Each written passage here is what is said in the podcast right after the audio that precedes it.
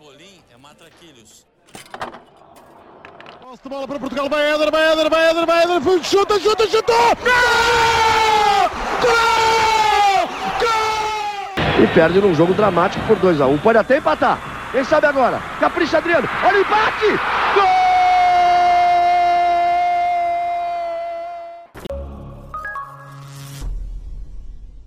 Viva! Sejam bem-vindos ao 12 fascículo desta coleção Europa América, programa diário do podcast Matraquilhos que acompanha o Euro 2020 e a Copa América 2021. Olá, Rui.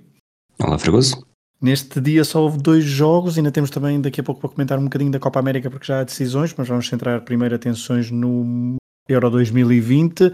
Há dois episódios falamos até da braçadeira de Neuer, hoje a UEFA resolveu ser ainda mais picuinhas e mais uh, cretinice uh, a vir ao de cima, uh, com aquele comunicado sobre a possibilidade do Estado de Munique uh, ficar com as cores diferentes do habitual, com as cores da bandeira LGBTQ, portanto, ia recusar isso. Rui, não sei se queres acrescentar mais alguma coisa aos últimos desenvolvimentos em relação a isso reiterar o que dissemos no, no outro dia, porque não é só é um double down na estupidez, não há muito, não há muito mais a acrescentar, é triste, mas realmente não me surpreende, tendo em conta se, se fazem isso com a braçadeira, terem feito isso também com o estádio. Vamos aos jogos, aos jogos. Hoje concluiu-se o grupo D apenas. Amanhã concluiremos o grupo E e F, o F o grupo de Portugal. Rui, hoje houve um, digamos, uma conclusão algo natural, até para o que se estava mais ou menos à espera no início deste torneio. A Escócia saiu sem vitórias, conseguiu marcar o conseguiu marcar mais um golo, mas uh, insuficiente porque a Croácia finalmente apareceu neste europeu e com vitória por 3-1. A Inglaterra confirmou uh, o primeiro lugar no grupo, confirmou que pelo menos jogará no próximo jogo em Wembley, com uma vitória por 1-0 frente a uma República Checa que também não forçou muito porque também estava apurada, apesar de ter caído para terceiro lugar, portanto será apurada uh, como melhor terceira classificada. Um, isto complica as contas para quem tinha três pontos, portanto Ucrânia e recorda-me quem era a outra. Finlândia. Finlândia, Finlândia. E, sim. E os grupos já... terminaram são essas duas. Exatamente, para já são estes que estão eh, em posição muito, muito complicada e, um, e portanto, Rui, não sei o que é que, há, o que, é que querás comentar deste grupo. Uh, obviamente que há o gol de Modric, Luka Modric, que mesmo assim continua, ainda em 2021, continua eh, nas fases finais a dar-nos golaços. Uh, é, é inacreditável a longevidade deste pequeno gênio da, da Croácia. Sim, ele já tinha marcado em, em 2008 também e em 2016 eu tenho a ideia que fez, faz um gol não, não muito parecido com este, mas também à entrada da área e Sim, seja, tem muitas parecenças, sim, mas não é exatamente igual. Este grupo faz lembrar, estava aqui a olhar para os nossos palpites, nós eh, dissemos o mesmo, também com o terceiro classificado a apurar-se, a ordem a Croácia, Inglaterra, República Checa, não foi necessariamente assim, e, eu não sei se tu tiveste a mesma opinião, mas eu, eu na altura joguei com a Inglaterra não querer ser hum, não querer ser a primeira para não defrontar o segundo do grupo de Portugal. Eh, neste caso, mas se não fosse isso, provavelmente seria Inglaterra, Croácia e República Checa a ordem natural das coisas. Chegou a parecer muito complicado depois das primeiras jornadas, eh, mas de facto eh, baralhou-se, voltou-se a dar e acaba por ser, diria que sem surpresa nenhuma, a ordem ser esta, porque Inglaterra a jogar os dois jogos em Wembley, a Croácia, que apesar de tudo é vice-campeã do mundo, mesmo que esteja em, em mudança de ciclo, e a República Checa que aproveitou uh, aquela primeira vitória uh, para, um, para chegar aqui e estar nos. já tem presença garantida, falta saber quem é que será o adversário. A Croácia fica à espera do, do segundo classificado do grupo E, uh, portanto, o grupo da Espanha, da Eslováquia, da Polónia e da Suécia, portanto, também está ainda bastante em aberto a possibilidade do adversário da Croácia. Não sei bem o que, é que eu te, o que é que eu te ia perguntar sobre isto. Inglaterra, estavas a falar da questão dos palpites, eu achava que a Inglaterra ia acusar um pouco a pressão. O jogo com a Escócia foi um jogo um bocadinho mais chamemos-lhe atípico, mas mesmo assim, Rui, a Inglaterra, apesar de uma boa entrada frente à Croácia, uh, principalmente em alguns momentos do jogo que revelou bom futebol, depois, mesmo com a Escócia e mesmo hoje, uh, parece que está um bocado um degrau abaixo de uma outra equipa que já vimos jogar a nível de, se quisermos considerar favoritismo, principalmente se tivermos em conta que a Final Four, vamos pôr assim as coisas, é em Wembley. É assim, não sei até que ponto é que a Inglaterra quer chegar à Final Four e depois perder nas meias finais nos penaltis, como, como já aconteceu no passado. Mas, mas isto faz lembrar, estava-me agora a tentar perceber qual é que era a seleção que tu disseste, que, que era um, um selecionador que não tem unhas para isso e que devia jogar muito mais do que ele que estava a jogar, que era a diferença entre o. Acho que foi o mesmo dos Países Baixos, não é? O que o Roberto Martínez era bom. Uh, sim, exatamente. Poderia ser. Sim, a comparar. Mas, mas Southgate também o ponho na categoria de Franco de Boer. Era exatamente isso que eu ia dizer, que a Inglaterra, o, o que transparece é exatamente isso. Tem, sobretudo do meio campo para a frente, tem um plantel com qualidade e talento e potencial e mais alguma coisa. É, é certo que hoje também jogou com, teve algumas ausências forçadas do, do protocolo de Covid, mas ainda assim, uh, o que a Inglaterra está a jogar, eu não, não, não acho que o primeiro jogo tenha sido assim tão bom. Teve momentos, teve momentos muito fortes no início, mas depois aquilo acalmou um pouco. Contra a Escócia deixou muito a desejar. E hoje, eu diria que foi sobretudo controlado, entrou muito bem mais uma vez, podia ter feito mais do que um gol nos primeiros 15 minutos, mas depois também limitou-se a controlar, porque a Inglaterra estava claramente no, no lugar de condutor. E agora vamos ver, eh, vai jogar em Wembley, vai jogar em Wembley contra seja quem for, seja quem for, eu diria que, por acaso agora estou a fazer as contas, uh, há um cenário em que a Hungria pode lá chegar, uh, ao segundo classificado. Portanto, desde que a Hungria não seja segundo classificado, a Inglaterra vai defrontar alguém que venceu uma, uma prova por seleções nos últimos sete anos, Inglaterra não vence desde 66, portanto vai ser muita pressão, seja contra a França ou a Alemanha, que a história não tem, não lhes traz uh, grandes recordações, contra a França não há necessariamente assim nada de especial, na verdade, mas é, é campeã do mundo e principal candidata, e contra Portugal, lá está, uh, Inglaterra-Portugal em Wembley, seria um jogo bastante curioso uh, para irmos buscar narrativas antigas. Exatamente. Vamos então à Copa América. Não sei se acho que não vale a pena lançarmos muito o jogo de amanhã. Portugal está obrigado a fazer um bom resultado. Está obrigado, claro que depois poderá. Uh, dentro do bom resultado, a derrota por um zero até se poderá encaixar nessa, nessa categoria de bons resultados, se quiser pelo menos avançar. Mas obviamente que Portugal poderá ter, tem condições até para jogar com uma França que já está apurada, mas que quererá também, por exemplo, evitar a Inglaterra. Uh, por isso, Rui, uh, só um comentário rápido ao jogo da manhã. Achas, uh, se quiseres dar aqui algum prognóstico, achas que Portugal e Fernando Santos mexe no 11? Eu acho que sim, mas acho que também vais dizer que sim. Mas a, a, questão é quantas mudanças? Acho que sim. Eu, depois do jogo da Hungria, tinha dito que, que o 11 contra a Hungria tinha sido aquele porque seria o 11 nos jogos seguintes.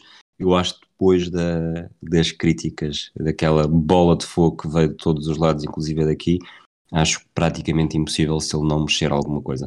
Não acho que vai mexer assim tanto, eu acho que provavelmente o, a dupla William Danilo vai, vai desfazer-se e não sei até que ponto entre Bruno Fernandes e Bernardo Silva se, não, se um não vai ser sacrificado para não estarem dois a jogar uh, fora de, de posição. Uh, é certo que não, para não estarem dois a jogar fora de posição, porque nenhum deles tem estado a alinhar nos, nos sítios mais comuns e onde podem dar mais nesta seleção e provavelmente entrará alguém para dar uh, outra dinâmica. Eu diria que o Renato Sanches é o principal candidato a fazer parte do 11. Uh, sinceramente, o outro jogador não, não pensei nisso a fundo, mas acredito que sejam estas ou outras, uh, duas alterações será o, o, para mim o meu máximo, até porque o Fernando Santos também não gosta de. não é um escolar, digamos assim.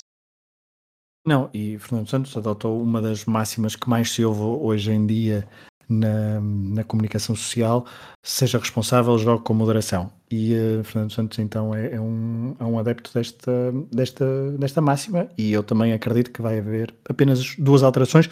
Eu uh, não faria, mas eu não sei porquê.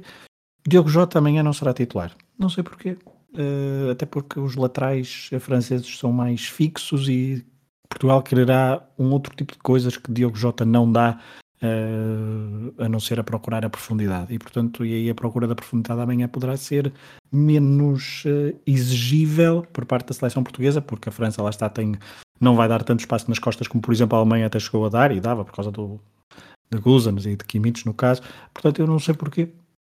É curioso, uh, estás, a ir na, estás a ir na dinâmica oposta. Eu estava a pensar num, que alguém que jogasse na direita de forma mais Diogo Jota tu estás a excluir o Diogo Jota para alguém que entre que seja mais Bernardo Silva e eu acredito que, assim, pensando rapidamente, eh, talvez o maior candidato seja o João Félix e também faz todo o sentido, na verdade. Fica ali um... Lá está, talento nunca faltará, jogo quem jogar. Basta, basta, quer dizer, eh, fica a faltar ser uma equipa que se sinta confortável com bola e queira ter bola durante o jogo e não o que fez contra a Alemanha, sempre uma postura muito mais uh, passiva, reativa, pragmática e, e, tentando fazer alguma coisa na transição. Também, poderá ser André Silva, não sei o que é que, qual é o plano de jogo de Fernando Santos, mas eu, não sei porque, se tivesse de apostar, Renato Sanches uh, entraria, Diogo Jota sairia, uh, um dos um de Danilo ou William também sairia então para entrar Renato e para sair Jota entraria um, ou André Silva ou João Félix. Veremos. Ou acho, acho que não, não será muito mais surpreendente do que isto, porque acho poderá lançar Rafa depois de duas uh, de depois de, de, de, entrar como suplente utilizado em dois jogos, mas não acredito muito nisso. Muito bem. Copa América, Rui, rapidamente, só para dizer que a Argentina venceu por 1-0 o Paraguai, o Uruguai bateu o Chile, bateu não, empatou com o Chile 1 igual, eh, mas isto significou que a Argentina e Chile no grupo A um, ehm, fiquem com a classificação assegurada, uh, com a faltar ainda uma jornada por realizar para ambas as equipas. A Bolívia está cada vez mais uh, em situação complicada, apesar de ainda só ter dois jogos. Um, ehm, algum comentário a este jogo? Jogos? Eu diria que neste grupo a Bolívia era aquilo que também já pensávamos, a Bolívia é o mais fraco e muito provavelmente vai ser eliminada. Tem, é certo que ainda tem duas oportunidades, uma na última jornada contra a Argentina, a Argentina que estará apurada, mas eh, eu diria que aqui o apuramento serve de pouco, porque ser primeiro uh, vai valer muito na, na, cruz para evitar muito possivelmente o Brasil até à final. Portanto, não há, mesmo, mesmo que a Argentina uh, jogue uh, a meia velocidade, não diria que a Bolívia vai conseguir. Portanto, esta, esta fase de grupos é mesmo muito. Tudo bem que a Venezuela está a surpreender um pouco, mas esta fase de grupos está mesmo a ser só um, um aquecimento para quando começarem as coisas a sério nos quartos de final. E ontem, deixa-me só dar uma nota, porque quando eu via o 11 titular da Argentina fiquei com água na boca. Claro que depois o jogo também não foi assim tão bom, mas ainda teve momentos engraçados, porque ter uma equipa com Leandro Paredes, Papo Gomes, Di Maria, Lionel Messi e Cunagüero Uh, Lionel Scaloni tem enfrentado muitas críticas, mas às vezes pôr os melhores ajuda. E os primeiros minutos da Argentina foram de facto muito interessantes, com boas dinâmicas entre estes jogadores. Talvez uma, uma equipa demasiado ofensiva para uh, depois as fases a eliminar. Vamos para as rubricas.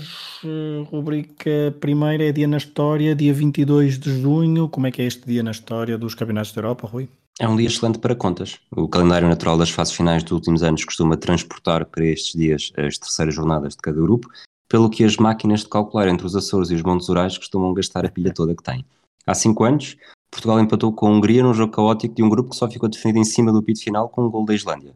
Mas talvez nenhum último jogo seja tão recordado, ou seja, tão escandaloso e polémico, como o que aconteceu no estádio do Bessa a 22 de junho de 2004. O grupo C tinha Itália, Bulgária, Suécia e Dinamarca. Nas primeiras duas jornadas, a Bulgária tinha perdido com as seleções do Norte, enquanto a Itália tinha trocado empates, um sem golos, outro a um gol.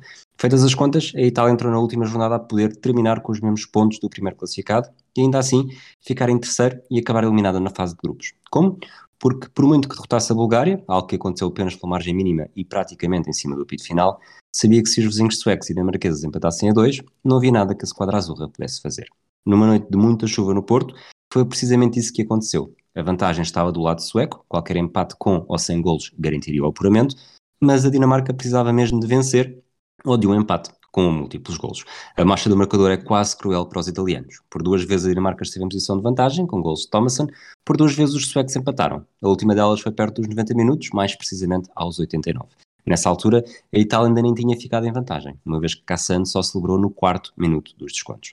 Aqueles segundos marcaram qualquer um. A forma como Cassano correu na direção do banco, não muito diferente da de Tardelli em 82 ou de Éder em 2016, lançando uma euforia com prazo de validade. Os italianos souberam da pior maneira que estavam eliminados, marcando perto do fim, acreditando que tinham conseguido, apenas para terem um banho de realidade provocado pelo alegado pacto de agressão mútua previamente combinado entre dinamarqueses e suecos. A Itália ficou de fora, mas vingou-se dois anos depois com o Mundial de Futebol. A Suécia e a Dinamarca caíram nas meias, nos quartos final sem grande glória. Os suecos contra os Países Baixos nos penaltis e os dinamarqueses com três golos secos, sem resposta. Estava de facto muita chuva aqui no Porto, nesse dia. Mini não vale roletas, Rui. Uh, hoje sou eu a fazer três perguntas. Uh, estás preparado? Não. Então vamos lá ver. A última vez foi bola, acredito que hoje vai ser melhor.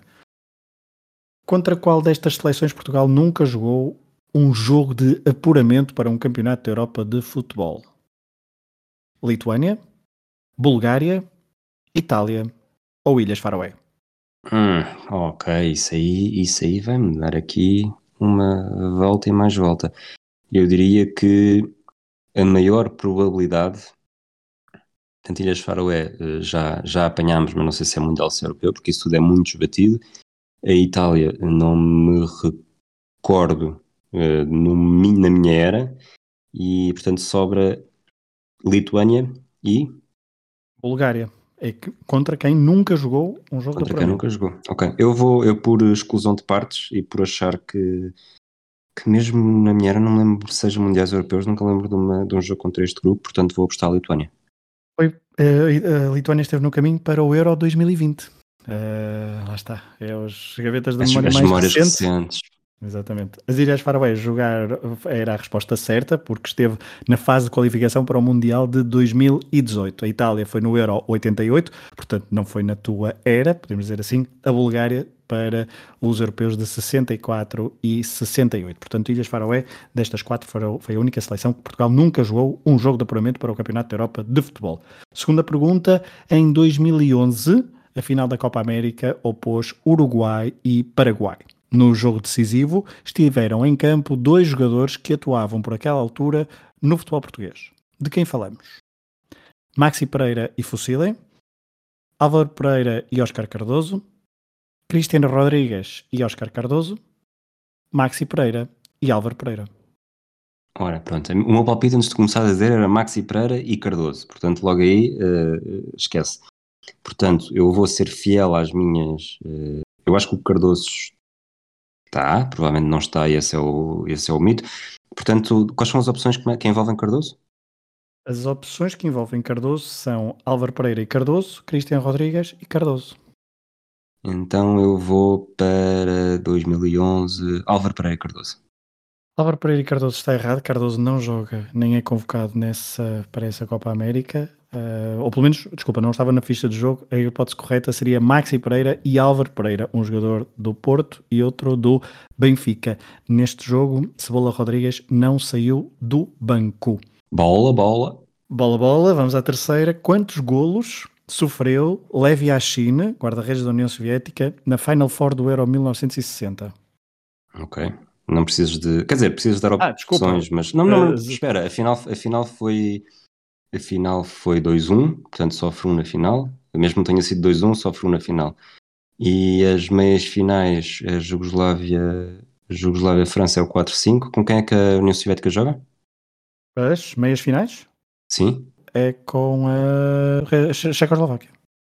Checoslováquia. Não tenho memória nenhum desse jogo. Sei que o Panatolnik marcou, porque marca na meia final e na final. Portanto, quais, são as- quais eram as opções que tinhas aí? As opções que eu tinha aqui: 0, 1, 2, 3.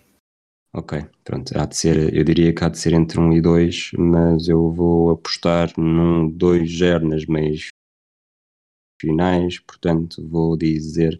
Não, vou dizer 2. Um nas meias finais e um na final. Era um gol apenas. Foi 3-0 nas meias finais e 2-1 na final, o tal Sabes- golo de Galitz. Sabes qual é o problema? Como o toque de Midas eh, saiu dos palpites e foi para o Menino Valroletas. É verdade, porque Sterling marcou e podemos vir entrar já nos palpites. Ahm, tu ontem tinhas dito Sterling, Sterling de facto marcou. Shea Adams esteve perto de marcar praticamente ao mesmo tempo de, de Raheem Sterling. Há alguma novidade em relação aos palpites dos nossos patronos? Foi um dia bastante preenchido, não foi? Foi, mas aqui o mais importante é que eu ponto, fiz dois pontos. O gol do Sterling, eh, que fui acompanhado pelo Bernardo Ramos e pelo Ricardo Gomes, e o resultado no Croácia-Escócia, que só eu é que acertei. Portanto, eu diria que está aqui uma nova era a aproximar-se. Mas aquilo- o que interessa mais é que o Bernardo Ramos, que acertou também no gol do Sterling, com esse ponto isolou-se na frente com 12 pontos. Bem, vamos aos palpites da manhã. Amanhã há seis jogos, portanto, uma barrigada de jogos com o Europeu e com a Copa América, porque depois também há aí um ritmo mais baixo a entrar então a partir de dia 26. Mas então eh, hoje já estou a começar. Suécia 1, Polónia 1, Eslováquia 0, Espanha 2, Portugal 1, França 3, Alemanha 3, Hungria 1, Equador 1, Peru 1 e Colômbia 0, Brasil 2. Temos alguns, algumas parecenças. Suécia 1, Polónia 2, Eslováquia 0, Espanha 2, Portugal 1, França 1, Alemanha 3, Hungria 1, Equador 1, Peru 1, Colômbia 1, Brasil 3. Quem é o teu marcador de gol? Morata aos 85. Hum. O meu é Müller aos 14, Müller que ainda não marcou um único golo na história dos campeonatos da Europa. Uh, de E contigo a escolhê-lo, não sei o que é que isso significa, mas vamos deixar essas conclusões para amanhã, porque ontem o episódio acabou contigo a dizer, e já sabem, Sterling não marca. Portanto, eu acho que o Sterling só marcou porque tu, pronto, não, não, foi, não fui eu que tive razão, foste tu que não tiveste. Portanto, o teu, o teu jinx continua vivo. Mas vamos então para o jogo na história. Destes jogos de amanhã, que são é, calendário rico, que jogo antigo é que escolheste? Diz-me que não foi uma meia-final de um europeu. Pois, eh, poderia ter sido. Uh, portanto, havendo amanhã, 23 de junho, Portugal-França, eu creio que muitos estariam à espera então que eu fosse recordar o jogo do Euro 84, também a 23 de junho, essa meia final maldita, ou mesmo a meia final maldita do Euro 2000, a meia final maldita do, Euro, do Mundial 2006, ou mesmo até o, a final de boas memórias do Euro 2016. Mas como estes jogos estão muito presentes na nossa memória coletiva e porque amanhã há Alemanha-Hungria, resolvi ir buscar um jogo entre ambas as seleções. O meu primeiro, o meu primeiro pensamento foi Mundial 54, claro, mas depois percebi que só poderia ser Mundial 54. Não contando com amigáveis, estas duas seleções nunca se defrontaram oficialmente, nem antes, nem depois do Mundial da Suíça, em 54. Na fase de grupos, a seleção húngara despachou os alemães, RFA, por esclarecedores 8-3. Em Basileia, Coxis marcou 4 golos. Puskas fez um, Idkaguti bisou e Joseph Thoth também colocou o seu nome na lista de marcadores. Shibor, esse ficou em banco. Em banco não, ficou em branco. Esse jogo foi a 20 de junho de 1954. Depois, as duas equipas avançaram na competição. Os alemães eliminaram a Turquia, ainda na fase de grupos, a Jugoslávia e a Áustria. Os húngaros despacharam o Brasil, o Uruguai, com prolongamento pelo meio, e também chegaram à final, marcando então encontro com a RFA a 4 de julho. A Hungria chegava a esse jogo como grande favorita, a equipa de ouro, a equipa que não perdia nenhum jogo desde 1950 e que tinha vencido, por exemplo, a medalha de ouro nos Jogos de 52, em Helsínquia. Mas a RFA, orientada por Sepp Herberg, e com a sua estrela maior chamada Fritz Walter, não queria ir para a final de Berna ser humilhada, tal como em Basileia umas semanas antes havia sido. Mas aos 8 minutos, os húngaros já venciam por 2-0. Golos de Puskas e Shibor. Tudo apontava para mais um resultado estrondoso e a confirmação da superioridade húngara. No entanto, em 10 minutos, os alemães empataram o jogo, graças aos golos de Max Morlock e Helmut Hahn. Os húngaros perderam o controle do jogo e das emoções e só na segunda parte conseguiram praticar o seu futebol, mas sem resultados práticos. O tempo passava, o golo húngaro não surgia e Helmut Hahn bisou na partida a 6 minutos do fim. Quando o árbitro apitou para o final do jogo, com 3-2 para a RFA como campeã mundial pela primeira vez, o mundo tinha acabado de assistir ao milagre de Berna. Pergunta. O, desculpa, o, o Cibor, na altura, como não havia profissionalismo, ele era agente bancário, é isso? Ficou em banco, claro, exatamente. Uh, dos bancos de, de, Berna, vamos então para a figura da Copa América. Quem é que nos traz hoje? Hoje vamos viajar até a Copa América de 79, numa fase final itinerante e que viu o Paraguai ser campeão sul-americano pela segunda vez na história, após bater o Chile na final. O prémio de consolação da equipa do Pacífico Sul foi ter visto um dos seus jogadores coroados como o melhor da prova. Falamos de Carlos Caselli. Por esta altura, Carlos Caselli esteve, estava longe de ser um desconhecido no futebol sul-americano, europeu e mundial. Nascido a 5 de julho de 1950, chegou à equipa sénior do Colo-Colo, ainda júnior, e deu o salto para o futebol espanhol com 23 anos, representando o Levante primeiro e depois o espanhol. No momento desta Copa América de 79, Caselli já tinha regressado ao clube de origem, o Colo-Colo, onde jogaria até 1985, marcando mais de 100 golos. Durante a competição, esta Copa América, Caselli não foi o elemento a maior destaque entre os chilenos porque não marcou tantos golos como Jorge Peredo, mas não deixou de aparecer nos momentos-chave. Na fase de grupos, marcou no jogo decisivo com a Colômbia, num encontro em que os chilenos estavam obrigados a vencer para seguir em frente. Depois, nas meias finais contra o Peru, voltou a estar em plano de destaque e marcou mais dois golos, ambos em Lima, na primeira mão. O desempenho de Carlos Caselli não surpreendeu ninguém porque os chilenos já sabiam bem quem era este avançado. Jogador nascido na capital Santiago, era tudo menos um santo. Em 74, no Mundial da Alemanha, fez história ao tornar-se o primeiro futebolista a ver o vermelho direto numa fase final. Mas a história mais importante da sua vida é outra. E aí também não foi santo, mas recusou-se a apertar a mão ao diabo. Antes da partida da seleção chilena para a República Federal da Alemanha, o general Augusto Pinochet organizou uma festa de despedida com os jogadores. Um a um, cumprimentou-os. Um a um, menos um, porque conta a lenda que Carcelli pôs as mãos atrás das costas, ignorando a ação do então líder do país. A história de Carcelli, com simpatia pela esquerda e apoiante da Unidade Popular de Salvador Allende, não se limitou a este momento. Carcelli sempre desconfiou que a mãe foi torturada pelo regime devido à sua posição política, algo que viria a ser confirmado publicamente durante a década de 80. A 20 de setembro de 1988, em vésperas de uma votação que poderia garantir a manutenção do poder de Pinochet até 1997, Carlos Cachelli e a mãe apareceram num programa televisivo para contar o que tinha acontecido. Olga Garrido denunciou que tinha sido sequestrada, humilhada e torturada. E Olga Garrido era a mãe de Carlos Cachelli, o jogador que nunca tinha deixado de criticar o poder, nem mesmo quando jogou em Espanha. Posso dizer que estou orgulhoso de ter ajudado o meu país a regressar à democracia, disse Cachelli. Para ele, foi uma grande alegria quando o povo chileno disse não a Pinochet. Foi algo muito mais importante do que atingir uma final da Copa América e sair com o prémio de melhor jogador. Bonita história da Copa América de 79. Passamos então para uh, o Interrail, para fecharmos mais este fascículo da Copa América. Neste Interrail, eu estado se recebem jogos do 2020. Propósito. Não tem sido propósito, as boas histórias é que me têm levado a outros destinos. No entanto, hoje decido parar num sítio que tem recebido jogos do Euro 2020 Budapeste, capital da Hungria, outrora uma das melhores nações futebolísticas do continente europeu, mesmo que para isso tenhamos de recuar até aos anos 50 do século passado. O que me traz a Budapeste são duas datas simbólicas na história do futebol europeu, sempre com o mesmo clube envolvido.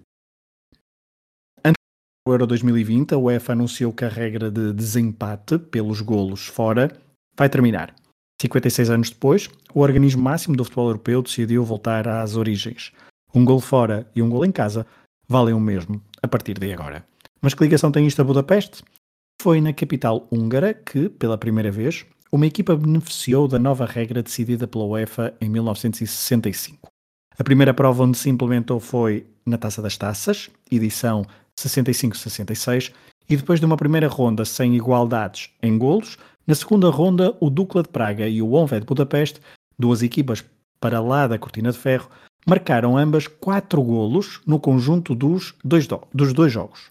A primeira partida foi em Praga e os húngaros foram à capital checoslovaca vencer por 3-2, com a trick do avançado Lajos Tichy, o ainda terceiro melhor marcador de sempre ao serviço da seleção, só atrás de Puskas e Coxis. Na segunda mão, em Budapeste, a 10 de novembro de 1965, o histórico Dukla de Praga venceu por 2-1, com um dos golos marcados por Josef Masopust, bola de ouro em 1962.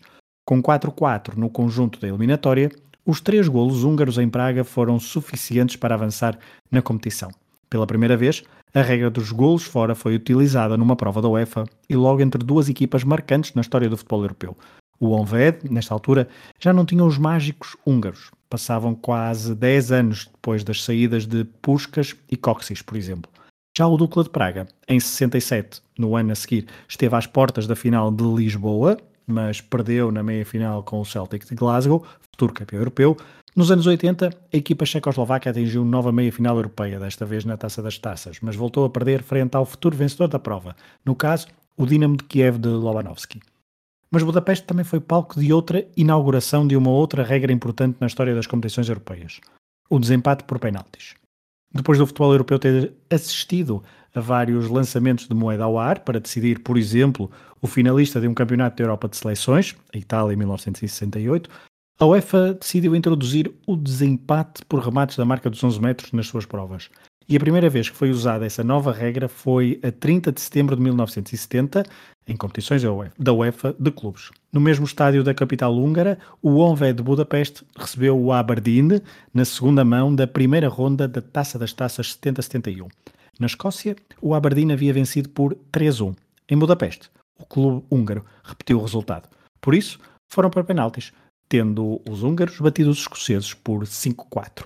Budapeste, num espaço de 5 anos, foi palco para as competições da UEFA verem postas em prática duas novas regras que mudaram o futebol. Uma delas, a dos penaltis, permanece em vigor e não se espera muitas alterações nesse sentido, até porque moedas ao ar sempre geraram desconfiança, lendas e diversas acusações. Já a regra dos golos fora, que a UEFA implementou em 65, numa altura em que jogar fora de casa era de facto uma grande desvantagem para quase todas as equipas, pelas viagens, pelo desconhecimento do que iam encontrar, pelas condições climatéricas adversas, a UEFA termina com esta regra em 2021, pois os estádios parecem-se cada vez mais iguais em qualquer país europeu, onde se pode jogar no pico, por exemplo, do inverno russo, num estádio, a 15 graus positivos, onde as viagens que antes demoravam 7, 8, 9 horas, hoje demoram 2 ou 3, o mundo de facto mudou e a UEFA achou que estava na altura de voltar às raízes. Por quanto tempo?